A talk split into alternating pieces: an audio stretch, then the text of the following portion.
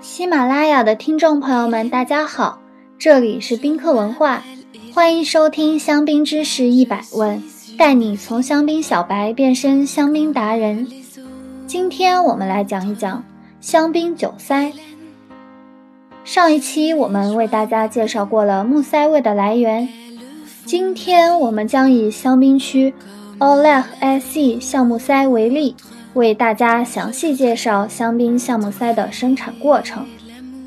今天用于制造橡木塞的橡木树林集中种植于地中海沿岸地区，其中百分之四十产自葡萄牙，百分之三十来自西班牙。林木商众多且规模大小不一，因为对橡木塞的需求变大，西班牙正在进行橡木扩种项目。可是你知道吗？一棵新种的橡树需要等待四十五年才能首次成熟，再等九年才能第一次采收，用作生产橡木塞的树皮。然而，每棵树的生命周期只有一百到一百五十年，真是个漫长而昂贵的行业。拿起一个软木塞仔细看，我们会发现。一般的软木塞是三片式，最下面的两层是完整的软木片，叫做 home d e l。而软木塞的主体通常是由力度为二点零到八点零毫米的软木屑压紧粘合形成的圆柱体 m u n c h 项目并不是所有的部位都能制作软木塞，只有项目的树皮部才能用。这部分的木料质地松软、透气，允许酒液与外界空气有微量的接触，使香槟在瓶中缓慢的成熟。第一步，割树皮。橡木只有在树龄超过四十五年才开始收割树皮，之后要留九年的恢复时间，也就是说，两次收割树皮之间至少要间隔九年。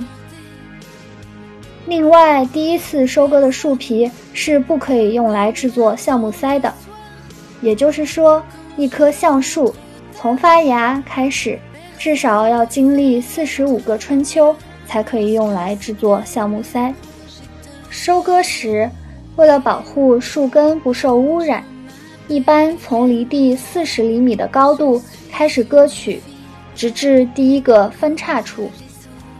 收割后的橡树皮要经历两次沸水浴和长时间的干燥，才能进入加工车间。第二步，煮树皮。第一次沸水浴是在橡树皮收割后不久进行，在九十度的沸水中煮大约一小时。煮沸的过程可以让一些不纯净的杂质挥发掉。第三步，风干。蒸煮过后，树皮将被送至只有棚顶来用来防水，而没有墙壁的半露天环境中进行风干。在这样的通风棚中风干时间长达一年。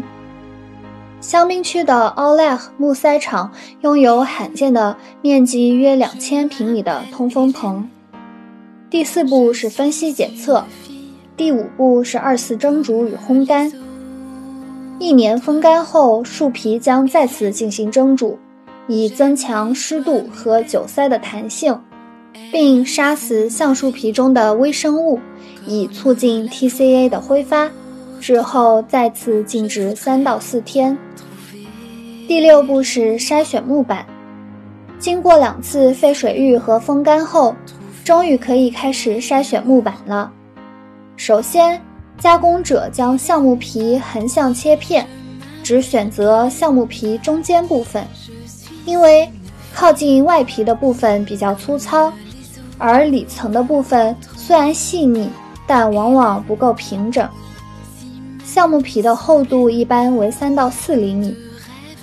第七步切割，被选中的一整条橡木皮将被切割成三片六毫米厚的薄片。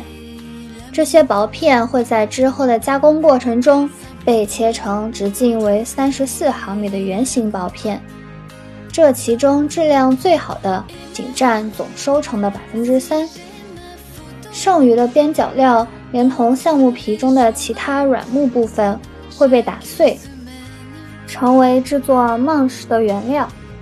因为是这部分直接接触香槟酒液，所以其完整和干净程度非常重要。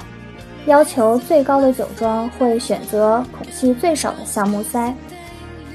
第八步运输。当这些原料制作完成以后，它们就从西班牙南部被运送至西班牙北部的工厂以及蓝丝工厂。第九步粘贴。接着，机器会将至少两个圆片与颗粒部分用天然酪蛋白粘合，这样一个香槟橡木塞的最初形态便完成了。需要注意的是，此时圆形薄片最光滑的一面要朝外。